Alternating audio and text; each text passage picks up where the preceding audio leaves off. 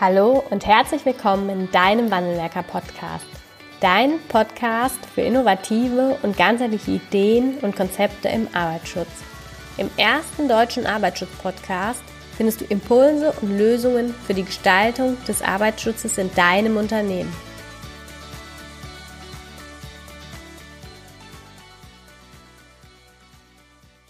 Hallo und herzlich willkommen in einer neuen Wandelwerker Podcast Folge. Ich habe heute eine Premiere und zwar haben wir heute den ersten Rechtsanwalt in unserem Podcast. Und zwar begrüße ich ganz herzlich Herr Dr. Michael Neupart. Hallo. Hallo, Frau Ganske. Hallo, Frau Ganske. Ja, Rechtsanwalt klingt ähm, äh, für den einen oder anderen entweder negativ behaftet und langweilig oder äh, auch irgendwie dann doch nicht besonders spannend. Und was hat das mit dem Thema Arbeitsschutz zu tun? Deshalb freue ich mich nach einem wirklich auch sehr ähm, an ja lustigen Vor Vorgespräch auf die jetzige Podcast-Aufnahme. Ja, die Freude ist ganz auf meiner Seite, auch wenn ich ja lieber humorvoll genannt werde als lustig. Aber man muss mit dem sich bescheiden, was man kriegen kann. Ich kann das auch gerne beim nächsten Mal dann als humorvoll, werde ich Sie beim zweiten Mal anmoderieren. Das ist kein Problem. Ja, ach, ich bin, ich bin da ganz entspannt. Also ich bin tatsächlich schon einmal sehr zu meiner eigenen Überraschung, und das ist kein Witz, auf einer Tagung mit äh, ungefähr 100 Teilnehmern von dem Tagungsleiter äh, angekündigt worden mit den Worten, äh, also ich sei Michael Neupert, äh, würde über dies und jenes reden, sähe sehr gut aus und wäre auf der Suche nach einer Frau. Das hat er tatsächlich vor Publikum gesagt und ich fand das zumindest überraschend. Ja, also bis zu dem Punkt mit dem sehr guten Aussehen konnte ich mitgehen. Und danach habe ich aber gesagt, aus anderen Gründen bin ich jetzt aber nicht hier. So gesehen ja. sind sie harmlos mit Sie haben jetzt gesagt, Sie haben einen langweiligen Job und äh, schrecken die Leute etwas ab. Da geht, das ist ja, das geht in Ordnung. Das geht in Ordnung. Ja, aber Sie sehen ja, die, die ja, haben Sie nicht vergessen, ne? Die Sie dann damals bekommen haben. Nie wieder. Nein. Sie schreiben regelmäßig für den Sicherheitsingenieur auch und das ist auch der Grund, warum wir ähm, uns dann entschlossen haben, Sie herzlich einzuladen und wir freuen uns natürlich ganz besonders, dass Sie dieser Einladung gefolgt sind. Und ich würde vielleicht einmal kurz einsteigen mit Ihrem, ja, mit Ihrem beruflichen Werdegang, dass Sie sich für unsere Hörer einmal kurz vorstellen, wie sind Sie dazugekommen und was ist auch so Ihr oder was haben Sie mit dem Thema rechtliche Fragen im Arbeitsschutz zu tun? Klar, gerne. Ich bin Rechtsanwalt seit 2007. Vorher habe ich naheliegenderweise Jura studiert und zwar in Bochum.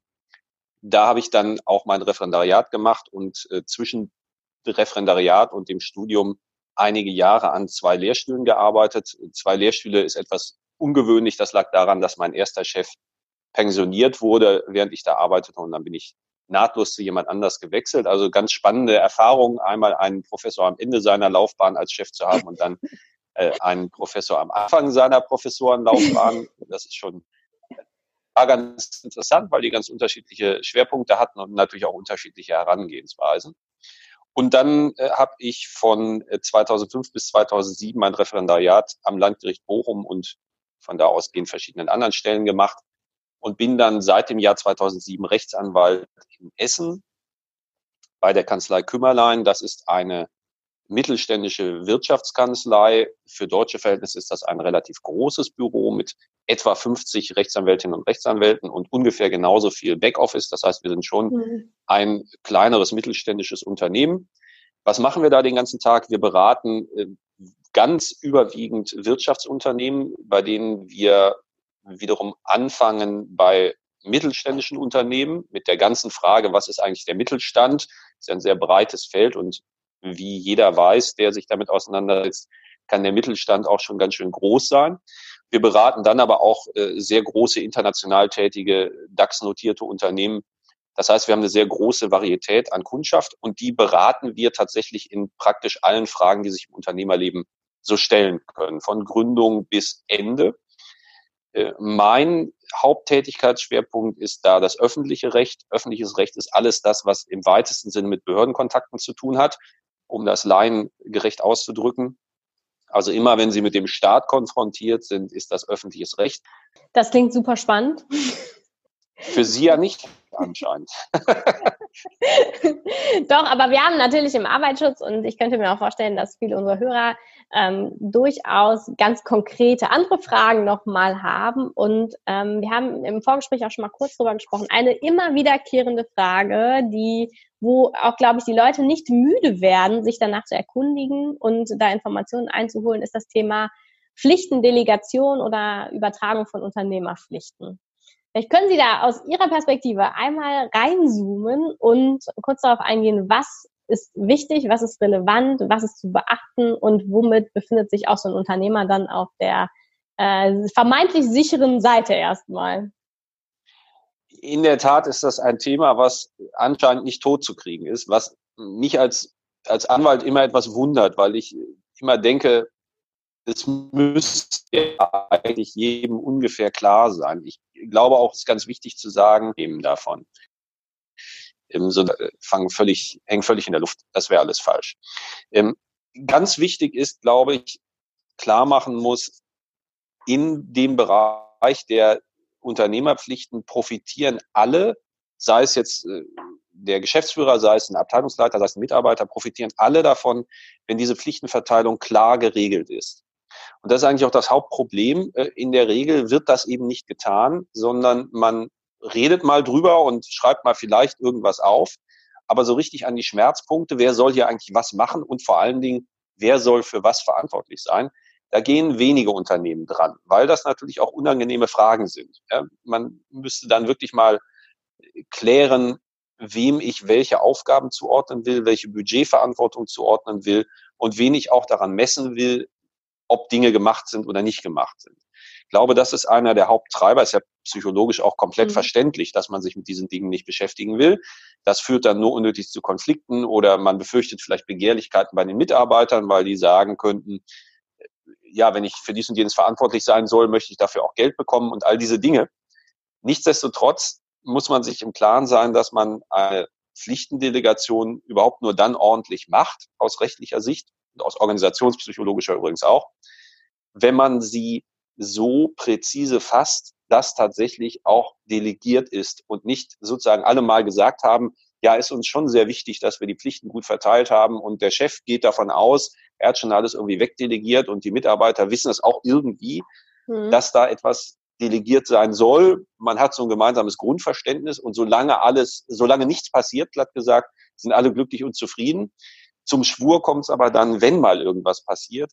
Und dann ist schlechte Stimmung. Dann hat ja jeder mit Zitronen gehandelt und das ist im Grunde nicht, nicht wünschenswert, sondern man sollte schon anstreben, äh, eine, zu, zu ruhigen Zeiten eine klare Pflichtenverteilung im Unternehmen zu haben.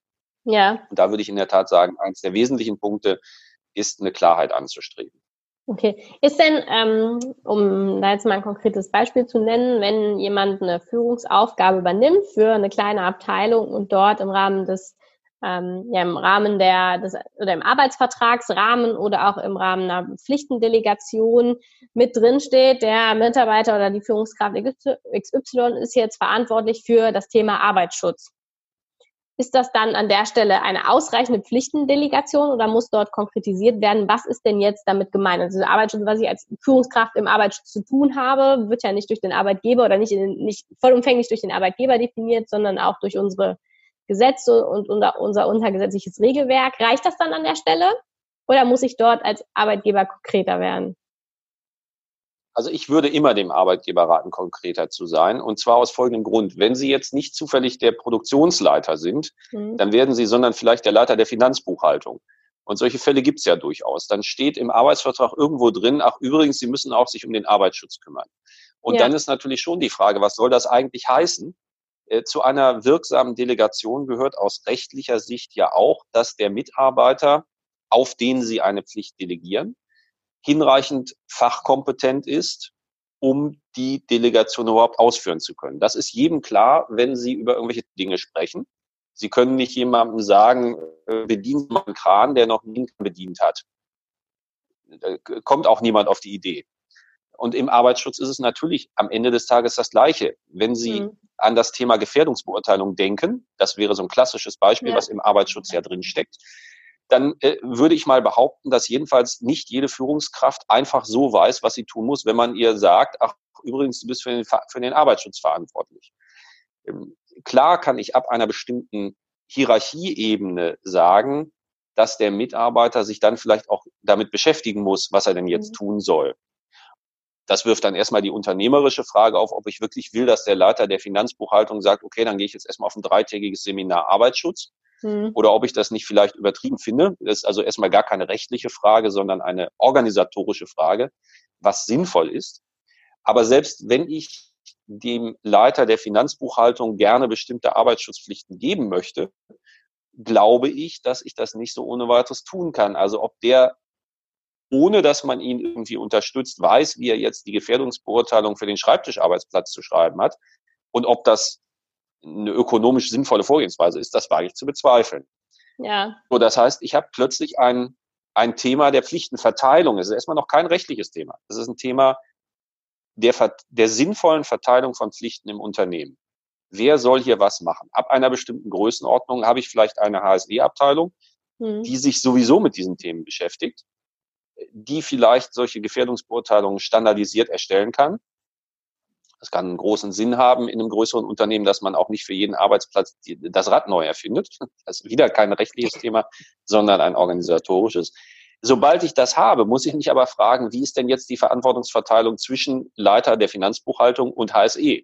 Mhm. Ich verrate Ihnen vermutlich kein Geheimnis, wenn ich sage, dass ich will das nicht quantifizieren, aber dass es jedenfalls einen substanziellen Anteil an HSE-Abteilungen auf dieser Welt gibt, die der festen Überzeugung sind, dass sie nur beratende Tätigkeit haben und auf gar keinen Fall für irgendwas verantwortlich sein wollen. Ist das nicht so? Das fühlt sich auch besser an. Ja, das, ja aber ist das denn naja, nicht so? das ist jetzt die Frage. ja, da müssen wir jetzt nochmal sehr noch mal ein bisschen tiefer und sehr unjuristisch machen wir das jetzt allerdings, in das Thema Verantwortung reingehen, nämlich in die Frage, was heißt denn jetzt Verantwortung?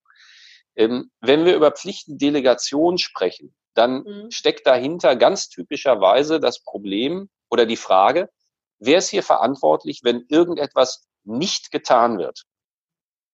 Typischerweise ist das das praktische Problem. Ja, irgendwo brennt was ab und die Frage ist, warum konnte das passieren? Und dann ist häufig im unternehmerischen Umfeld, wo ja in den seltensten Fällen absichtlich einer die Fabrik anzündet, mhm. ist häufig das Problem, es ist irgendeine Wartung nicht gemacht worden.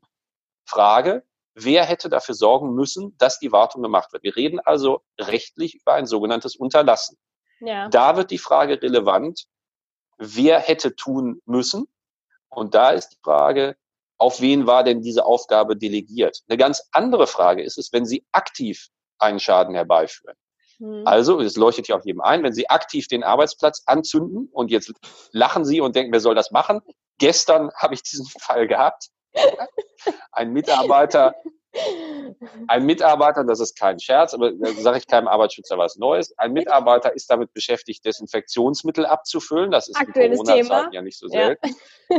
Und was kann man tun? Was, wie könnte man sich jetzt die Zeit vertreiben, während man der Anlage äh, dabei zusieht? Man Antwort, man spielt mit dem ja. Feuerzeug.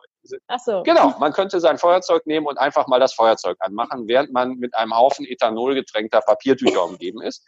Und ja. dann gibt es ein kleines Feuerchen. Ja. ja und man in der Tat sagt man, wer soll sowas tun? Ja. Das ist ungünstig und das ist so die typische Anwaltserfahrung in, in solchen Bereichen. Immer wenn der, der Laie sagt, wer soll denn sowas machen, sagt der, Antwort, der, der Anwalt, ich kann dir Name und Adresse schicken. Also, dann darf ich natürlich nicht, ja, aber jedenfalls könnte ich, könnte ich Ihnen jemanden zeigen, der genau sowas macht. Warum ja. der das macht, ist eine andere Frage. So, schließen wir den Bogen. Hier geht es ja jetzt gar nicht um die Frage, hat jemand etwas nicht getan mhm. und ist deswegen verantwortlich, sondern hier geht es darum, hier hat jemand was getan. Und ja. natürlich sind sie für alles verantwortlich, was sie tun. Jetzt okay. machen wir den Bogen wieder zu ihrer HSE-Abteilung zu. Mhm. Die HSE-Abteilung sagt, ich berate ja nur. Ja. Was ist ja. denn, wenn der Rat falsch ist? Ja. ja. Und an der Stelle wird die Sache wieder spannend. Dann können Sie nicht kommen mit, ich bin hier für nichts verantwortlich, ich bin hier nur Berater. Mhm. Denn wenn Sie die Position einnehmen wollten, müssten Sie natürlich sagen, äh, ja, hallo, hier ist HSE, äh, ich schicke dir mal äh, hier meinen Rat zur Gefährdungsbeurteilung. Auf gar keinen Fall darfst du dich aber auf das verlassen, was ich dir schreibe. Ja. Das kann auch alles falsch sein. Und das macht natürlich keiner, weil, äh, weil das erstens völlig irreal ist äh, und, und sich nicht gut läse und zweitens, weil natürlich die Aufgabe einer solchen Fachabteilung ist, richtige Mitteilungen in die Welt zu setzen und nicht irgendetwas zu schreiben. Das heißt, dieses Thema, wer ist hier für was verantwortlich, kann ziemlich schnell ziemlich diffizil werden. Das klingt, und es ist auch in der, in der Grundkonstellation immer ziemlich leicht. Man muss also nicht hochintelligent sein, um die ganzen Grundsätze zu verstehen. Aber der Punkt ist, und das weiß auch jeder, der sich mit Arbeitssicherheit beschäftigt, Unternehmen sind ja lebende Gegenstände. Mhm. Menschen tun Dinge. Es kommen mehrere Menschen zusammen. Manchmal sind Situationen hektisch und entwickeln eine Eigendynamik. Und diese verschiedenen Faktoren machen die Lage einfach sehr komplex und führen dann zu sehr diversen Ergebnissen, obwohl interessanterweise die Einzelbausteine alle nicht kompliziert sind. Ja. Also ne, jeder weiß, du solltest natürlich am Arbeitsplatz, wenn du mit gefährlichen Gegenständen oder gefährlichen Flüssigkeiten hantierst, nicht zündeln. Trotzdem tut es einer. Frage, ja. warum tut er das? Und was entwickelt sich daraus? Ja, das mhm. Spannendes der, Thema, es passiert der, trotzdem und man sieht, die Situation ist komplex. Ja, aber es ist äh, im Grunde genommen, so wie ich es jetzt verstanden habe, ein Irrglaube, als Fachkraft für Arbeitssicherheit nicht verantwortlich zu sein für das, was man tut oder das, was man nicht tut und damit nicht belangt werden zu können. Also jedenfalls in dieser Allgemeinheit, ich kenne diese Aussage, in ja. dieser Allgemeinheit würde ich das nicht unterschreiben. Okay. Kennen Sie Fälle, wo das tatsächlich auch dann, wo eine Fachkraft für Arbeitssicherheit als äh, ja beratende Funktion auch mit für Ereignisse oder Szenarien verantwortlich gemacht wurde, rechtlich? Also rechtlich belangt wurde? Ja, wobei, wobei man dann auch immer, das, das ist auch ein ganz wichtiger Punkt, glaube ich, man, man darf nicht nur vom Ergebnis her denken und sagen, ist mhm. denn mal jemand verurteilt worden? Abgesehen davon, dass es das auch gibt, ist für die wenigsten Menschen es eine besonders schöne Erfahrung, einfach mal mhm. anderthalb Jahre Ermittlungsverfahren mitspielen zu dürfen. Ja. Also es ist ja eine psychische Belastung. Ja, auf einmal kommt Post und wenn wir wirklich mal von der Arbeitssicherheit von, von ernsthaften Fällen her denken, dann ist ja schon das Ereignis meistens dann nicht so schön, ja, wenn da ein, ein Kollege, eine Kollegin schwer verletzt wird oder sogar zu Tode kommt und man sich moralisch vielleicht irgendwie verantwortlich fühlt, dann schlafen die wenigsten Menschen besonders gut. Ja, ähm, das ja. macht eine Unruhe, also es ist, ist schon mal eine hohe psychische Belastung. Dann kommt dazu, dass dann irgendwann auf einmal äh, Post von der Staatsanwaltschaft kommt wo dann drin steht, ja, hallo Herr Schulze, wir würden gerne mal mit Ihnen äh, ganz unverbindlich sprechen äh, wegen dieses äh, Tatver Tatverdachts der fahrlässigen Tötung. Äh, haben Sie mal Zeit, äh, vorbeizukommen. Ja? Da, das ist ja, wenn man keinen kriminellen Track Record hat, und wer hat das schon? Ja. Ist das ja keine Situation, bei der man sagt, ach ja, gehe ich mal rum und erzähle mal meine Sicht der Dinge, sondern das macht Stress und das fängt schon deutlich vorher an, in meiner Erfahrung. Also äh, wenn wir den Kreis etwas weiterziehen und mal nicht nur streng auf Arbeitsschutz gucken, dann ist ja ein häufiges Thema, was in HSE-Abteilungen aufschlägt, äh, das Thema Environment. Und da haben sie dann schnell mal einen Umweltvorwurf mhm. im Raum stehen. Das kann ja wirklich Eher leicht passieren. Ja, ja, irgendwo ja. tritt eine Flüssigkeit auf, geht ganz schnell, weiß auch jeder, kann tatsächlich passieren. Da reicht aber dann eben auch ein Fahrlässigkeitsvorwurf aus, damit man prinzipiell sich strafbar machen kann. Und das bedeutet wiederum, ich habe sofort ein, habe sofort ein Ermittlungsverfahren. Das macht eben keine Freude. Nee, und das ist, das stimmt. Den Aspekt darf man natürlich nicht außer Acht lassen, ob am Ende dann ein, ein Urteil steht oder eine Strafe steht. Aber trotzdem habe ich halt anderthalb Jahre oder zwei Jahre mich mit diesem Thema auch gedanklich und psychisch auseinandersetzen müssen.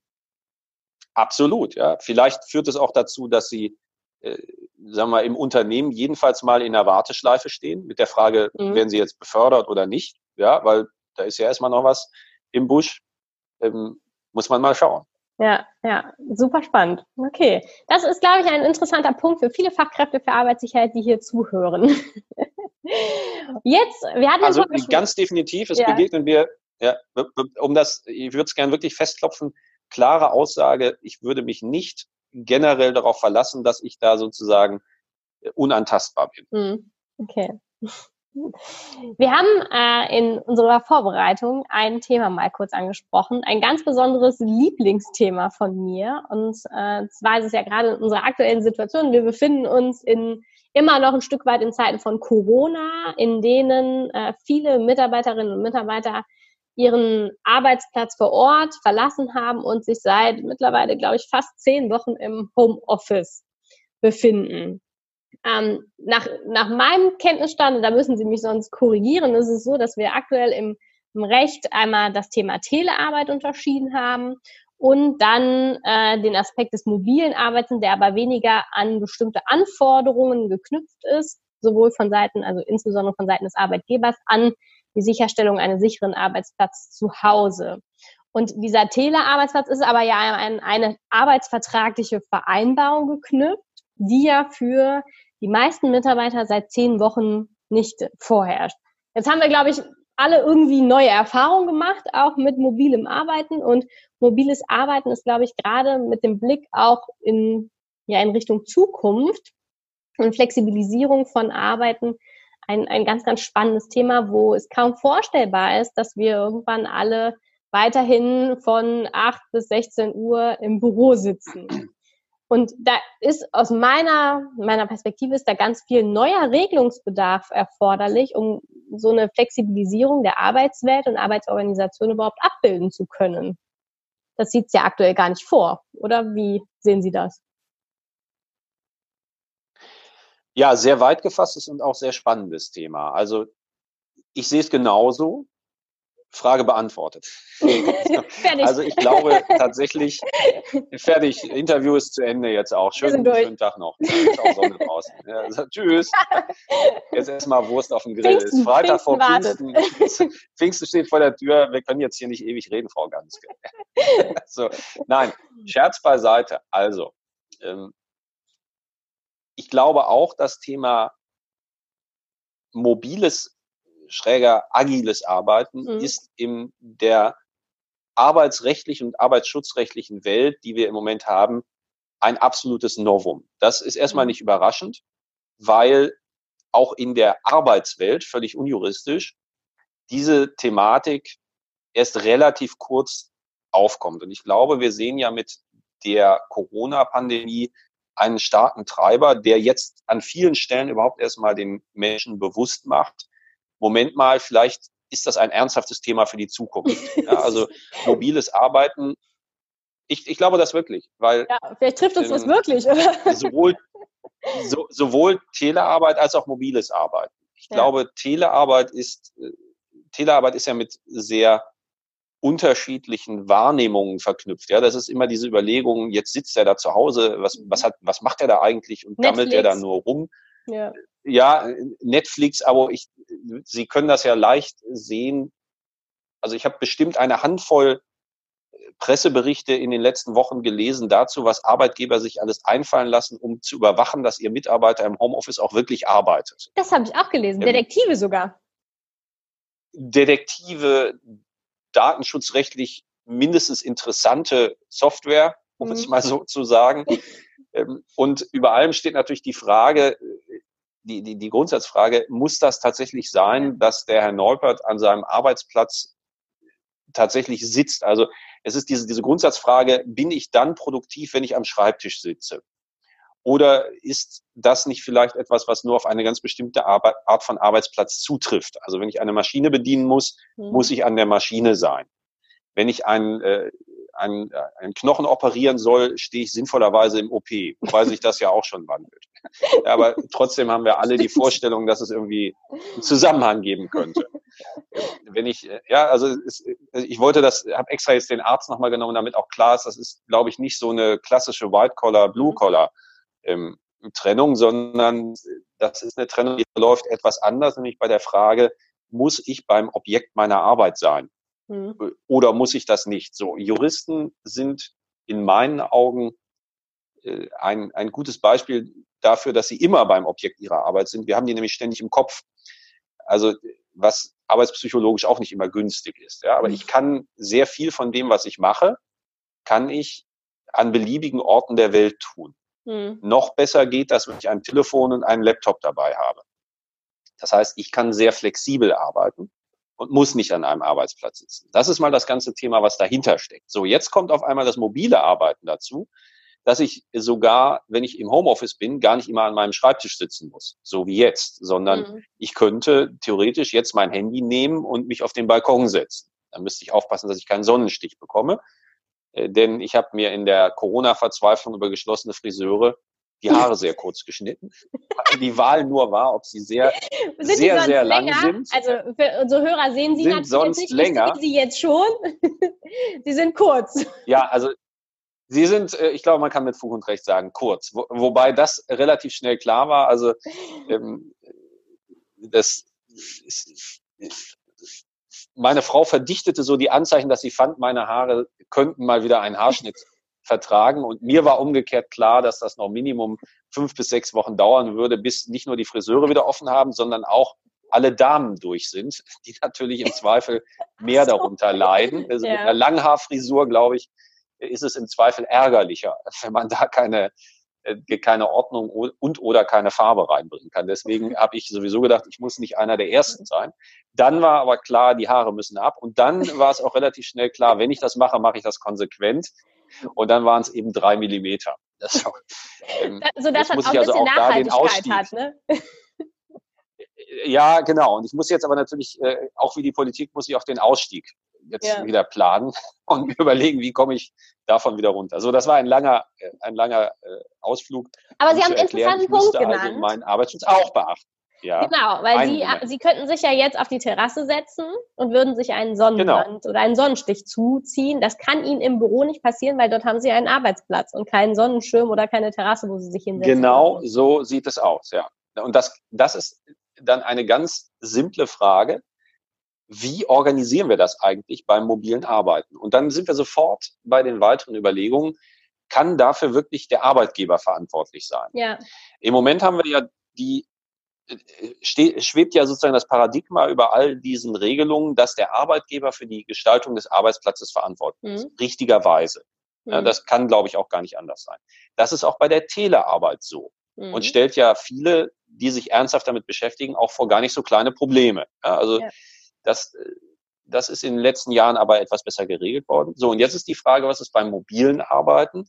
Kann es wirklich richtig sein, den Arbeitgeber anzuhalten, seinem Mitarbeiter einen mobilen Arbeitsplatz zu geben? Schließt sich vielleicht auch Mobilität und Arbeitsplatz im Grunde gedanklich schon aus?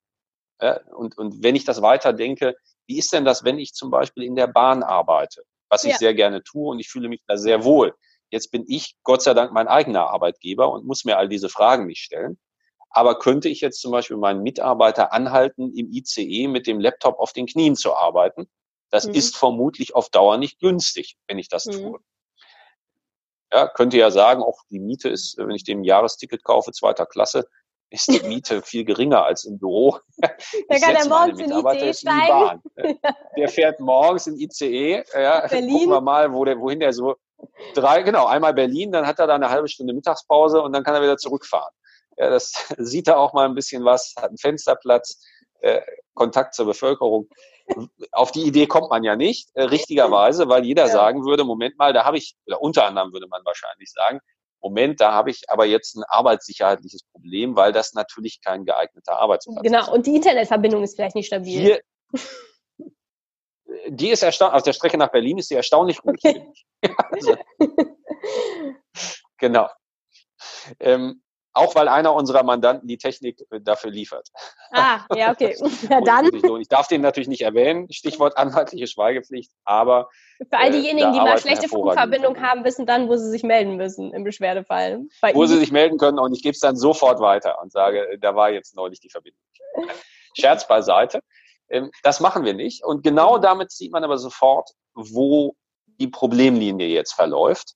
Wie will ich diese Verantwortlichkeiten eigentlich verteilen? Mhm. Und eigentlich muss ich eine Stufe vorher schon fragen, wie soll eigentlich ein mobiler Arbeitsplatz aussehen? Wie, wie stelle ich mir das aus der regulatorischen Sicht vor?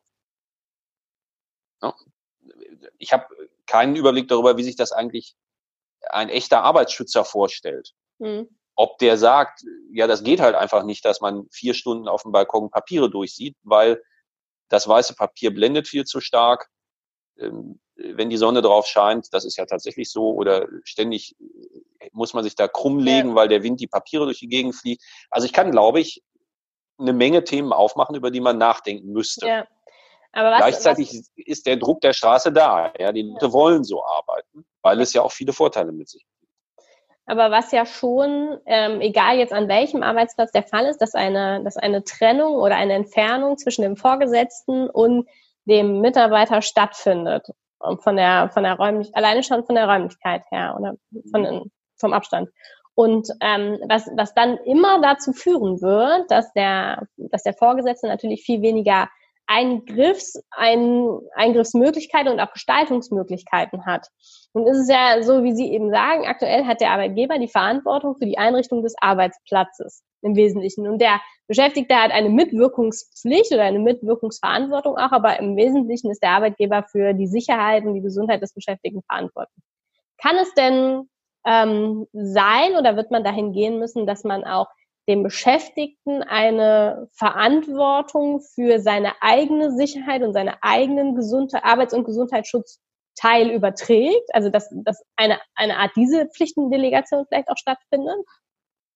Selber beurteilen naja, zu können, ich kann halt nur eine Stunde in der Sonne arbeiten oder ich muss die Blätter halt vom fliegenden, vom, vom windigen Balkon nehmen. Also rechtlich ist es ja heute schon so, dass der Mitarbeiter die Verantwortung hat, nach, geltendem, nach, nach den geltenden Gesetzen die Verantwortung hat, äh, mitzuwirken ja. beim Arbeitsschutz. Das darf man immer nicht vergessen. Ähm, und in der Tat ist es ja eine seltsame Vorstellung, dass der gleiche Mitarbeiter, der in seiner Freizeit genau weiß, dass er sich besser einen Sonnenhut aufzieht oder einen Schirm aufmacht, plötzlich nicht imstande sein soll, auf sich zu achten, weil er jetzt im Dienst ist. Mhm. Das ist eine komische Vorstellung. Die Menschen sind ja nicht sozusagen, also geben ja ihr Gehirn nicht ab, wenn sie zur Arbeit gehen. Bestenfalls. Ähm, das, das ist jedenfalls die Vorstellung, die, die alle hoffen, hoffentlich davon haben, äh, von einem modernen Mitarbeiter. Ne, Stichwort Vorgesetzter kann nicht immer aufpassen. Da steckt ja die Frage hinter, ist das eigentlich die Rolle eines modernen Vorgesetzten, ja. dass er quasi neben seinem Mitarbeiter steht und dem erklärt, wie er seine Arbeit zu machen hat, ähm, was auch für den Vorgesetzten zu ganz erheblichen arbeitspsychologischen Belastungen führen kann. Mhm ist der nicht in der Führungsrolle besser? Muss er dafür tatsächlich immer da sein? Oder mhm. natürlich sind das alles Gestaltungsfragen, aber in der Tat glaube ich, ist es jedenfalls nicht so sehr das Thema, dass der Vorgesetzte quasi ständig ins Büro kommen können muss, äh, damit er auch aufpassen kann, dass seine Mitarbeiter ja. sich nicht mit dem, mit dem Brieföffner schneiden oder solche Dinge.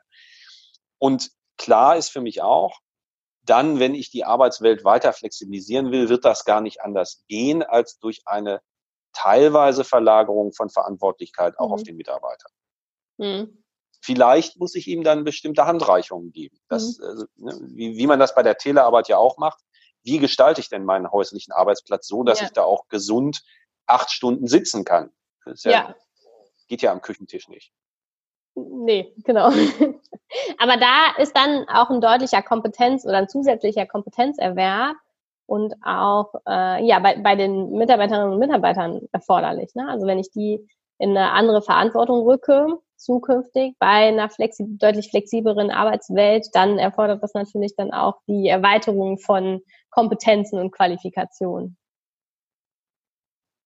Also ich glaube, in Bezug auf bestimmte Dinge wird das ganz sicher so sein. Ja, das, und das sind wahrscheinlich gar nicht mal so komplizierte Themen, aber es sind mhm. schon solche Themen wie, wie sitze ich richtig, wie stelle ich mir mein Notebook vernünftig ein. Mhm. Vielleicht muss auch wirklich über solche Themen sprechen wie, wie lange kannst du denn auf dem Balkon sinnvollerweise sitzen ja. und arbeiten? Vielleicht geht es darum zu definieren, was kann ich da für Tätigkeiten machen.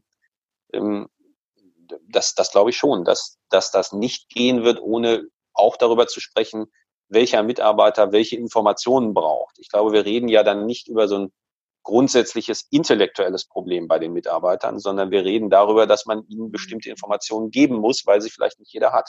Mhm, ja. Und das, die anspruchsvolle Aufgabe für die HSE-Leute ist dann natürlich, das so zu tun, dass es die Mitarbeiter nicht zu Tode nervt. Ja, das stimmt. Ja, das, das ist ein schwieriges Thema. Ja. Auf jeden Fall. Und ich glaube, es hat ganz, ganz viele Stufen noch, also ganz, ganz viele Regelungsstufen, die da noch durchlaufen werden müssen, sowohl von gesetzlicher Seite als dann auch nachher in der operativen Umsetzung. Wie kann ich es dann im Betrieb nachher gestalten, sodass es dann auch bei den Mitarbeitern wirksam ja, ja. umgesetzt werden kann. Ganz bestimmt ist das so, ja. Und da werden wir, glaube ich, noch viele spannende Diskussionen zu führen. Auch in der Öffentlichkeit wird es da, glaube ich, noch viele spannende Diskussionen zu geben.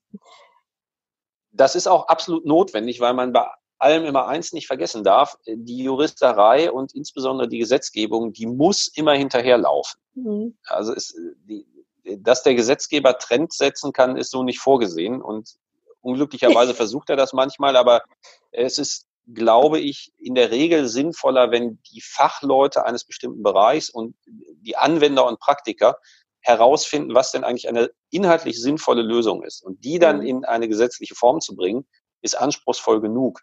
Aber das ist die richtige Reihenfolge. Ja, ja, das stimmt. Wir sind ja schon so ein bisschen in der Zukunft jetzt gelandet. Ich hätte noch ein zweites Zukunftsthema und zwar das Thema äh, Digitalisierung oder generell Industrie 4.0. Ist ja für viele auch noch neu. Es gibt deutlich mehr autonome und vernetzte Arbeitsmittel, Arbeitsprozesse. Wie findet sich das jetzt schon auch im Regelungsbereich der Arbeitssicherheit wieder oder was muss der Arbeitgeber tun, um da auch weiterhin rechtlich sauber aufgestellt zu sein? Und das sieht sich ja so, findet sich das zum Beispiel in unseren Gefährdungsfaktoren oder in der Gefährdungsbeurteilung ja nicht standardmäßig wieder. Ich glaube, standardmäßig kann es sich da im Moment auch nicht wiederfinden, weil wir zwar sehr viele Nachrichten darüber hören, was alles sich ändern wird und wie viele neue Devices es gibt und wie modern das alles wird, aber im Moment sind die, glaube ich, in der Fläche noch nicht da, diese Devices. Ja, okay. Ich sehe an, an sehr vielen Stellen sehe ich die Ansätze, aber ich glaube, wir sind in einer hochspannenden Entwicklungsphase des Anfangs einer solchen Digitalisierung. Da können gerade gerade im unmittelbaren Arbeitsumfeld, also sei es jetzt die, die VR-Brille, sei es äh, mhm. äh, der entsprechende Handschuh, äh, das sind so nur um zwei Beispiele zu nennen. Da kommen natürlich hochspannende Anwendungen. Ich habe äh, auch Anwendungsfälle schon gesehen, wo jemand mit den Google Glasses ähm, mal experimentiert hat, äh, das aber wieder eingestellt hat, interessanterweise. Okay, warum? Aus viel, also, und das kriegt es nicht mehr ganz zusammen. Das war ein hochinteressanter Vortrag. Vor etwa einem Jahr habe ich den gehört. Ich glaube, also ein Baustein war, glaube ich, dass die Dinger schlicht für einen dauerhaften Einsatz im industriellen Umfeld nicht geeignet war. Okay. Also da, es ging, glaube ich, um ein, ein naheliegendes Anwendungsfeld, nämlich das Zusammenstellen von Sendungen, also quasi die, die Picker, die Mitarbeiter, die die Sendung zusammenstellen, für mhm. die es natürlich eine Erleichterung ist, wenn sie unmittelbar im Sichtfeld eingeblendet bekommen, mhm. was sie äh, als nächstes greifen sollen. Ja. Ähm, und äh, das kann man sich ja sehr gut vorstellen. Die Anwendungsbeispiele, die man teils aus experimentellen Umfeld, teilweise ja auch tatsächlich aus der Industrie schon kennt, wo jemand über die VR-Brille Einblendungen dazu bekommt, an welcher Stelle der Maschine er jetzt irgendetwas ja. findet oder wo er aufpassen muss oder Betriebsdaten einzublenden. Mhm. Das sind ja echte Anwendungsfälle, die auch tatsächlich interessant sind. So, mhm. das wird uns alles früher oder später ereilen. Ich glaube, ein ganz großes Feld, was wir in wenigen Jahren noch viel intensiver sehen werden, ist alles das, was man unter dem Stichwort Cobot äh, bezeichnen kann, also äh, kooperative Roboter. Ja die anders als diese erste Generation der Industrieroboter nicht mehr in einem Käfig unterwegs sind, sondern sich frei bewegen. Mhm. Das ist ein hoch anspruchsvolles und interessantes Feld, wie man diese Zusammenarbeit so gestaltet, dass niemand Angst hat und auch niemand in Gefahr kommt. Naja, und die Rechtslage ist relativ eindeutig. Als Arbeitgeber haben Sie dafür zu sorgen, dass sichere Arbeitsmittel da sind. Äh, dann machen Sie das mal ähm, und beurteilen halt mal die Gefährdung von Devices, äh, die Sie noch nicht so gut kennen. Das ist eine echte ja. Aufgabe und es äh, rechtlich leicht zu beantworten. Sie müssen die Gefährdungen erkennen und Schutzmaßnahmen ergreifen. Die Frage ist also, wie machen Sie das? Antwort Nummer eins wird sein, dass Sie intensiv mit dem Hersteller darüber sprechen und die Hersteller solcher, Ein solcher Anlagen und solcher Technik natürlich beim Design bedenken müssen, wie sie das eigentlich sicher gestalten. Das tun mhm. die auch, weil niemand einen unsicheren Industrieroboter kaufen wird. Mhm. Also da bin ich vielleicht nicht marktgläubig, aber sehr optimistisch, weil ich schlicht glaube, dass wir natürlich in der, in der Startphase Kinderkrankheiten erleben werden und auch schlimme Unfälle erleben werden. Teils hat es die auch schon gegeben. Ja, ja. Ähm, aber, aber wir sehen auch unmittelbar, was für ein Druck daraus entsteht. Schlimme Beispiele, nicht unmittelbar aus dem Arbeitsschutzbereich, aber sehr instruktiv, finde ich, sind diese beiden Abstürze der B737 MAX die alle schon aus dem kollektiven Gedächtnis wieder zu verdrängen beginnen, wo man aber sieht, wie hoch der Druck auf einen Hersteller sein kann, mhm. der, der rein kommerzielle Druck sein kann, ein potenzielles Problem zu lösen. Und da haben wir, nach dem, was man jedenfalls öffentlich recherchieren kann, zu diesen Unfällen haben wir schlicht eine Überforderung des Bedienpersonals, nämlich der Piloten, durch die Technik. Und solche Szenarien dürfen natürlich nicht passieren. Ja, weil das ist ja, na, ja.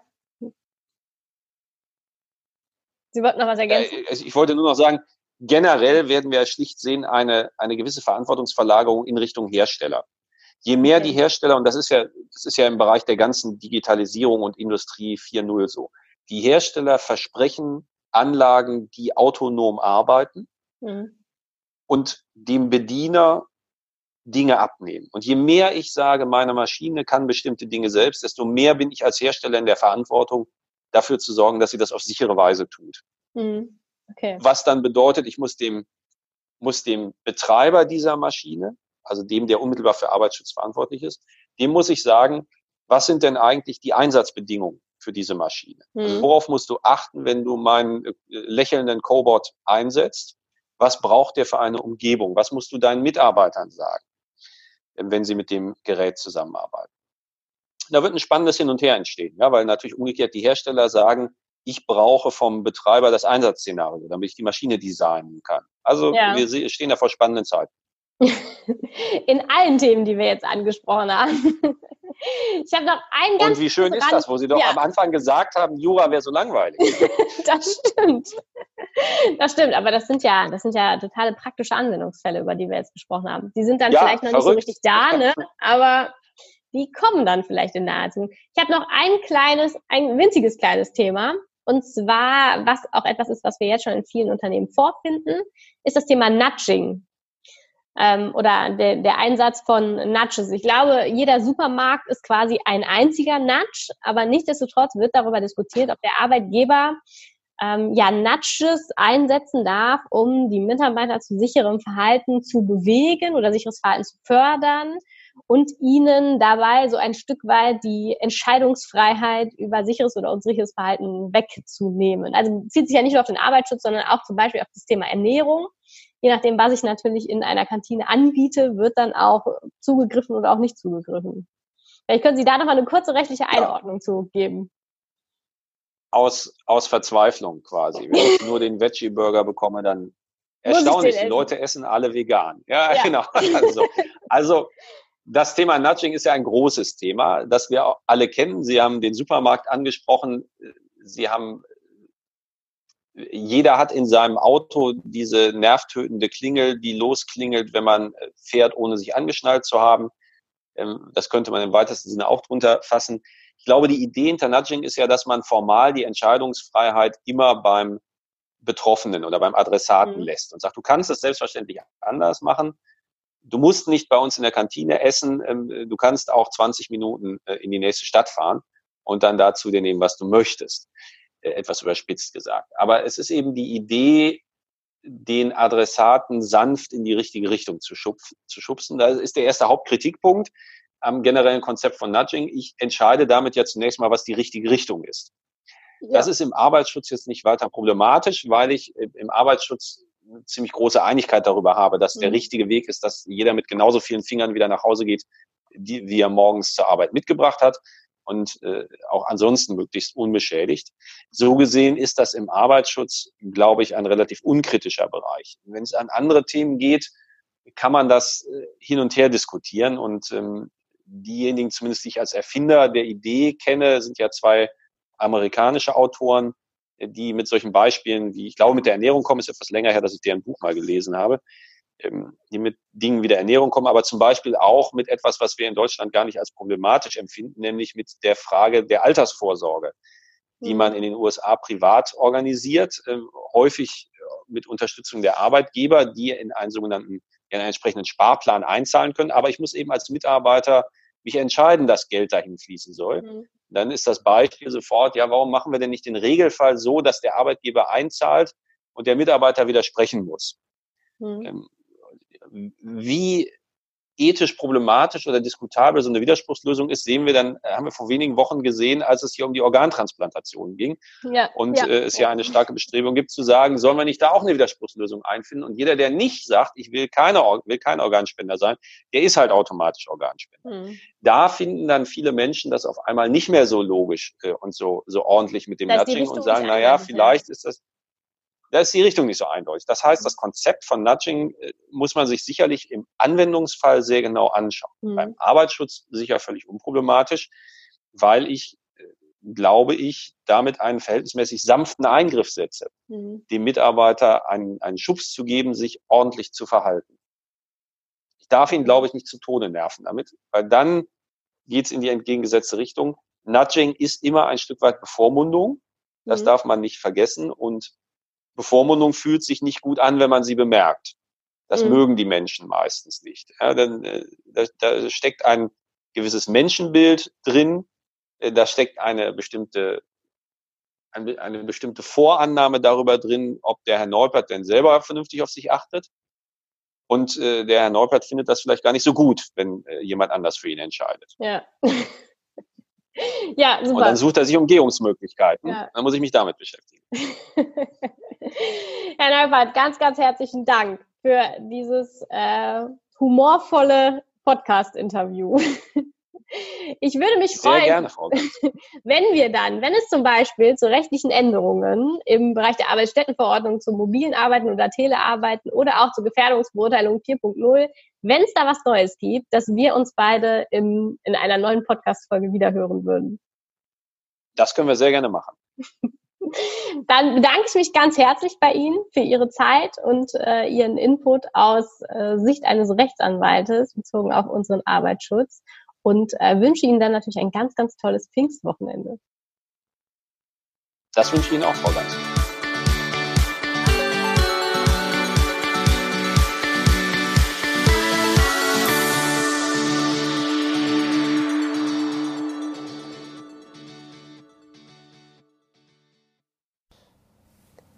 Ganz herzlichen Dank fürs Zuhören und dass du bis zum Ende dabei geblieben bist.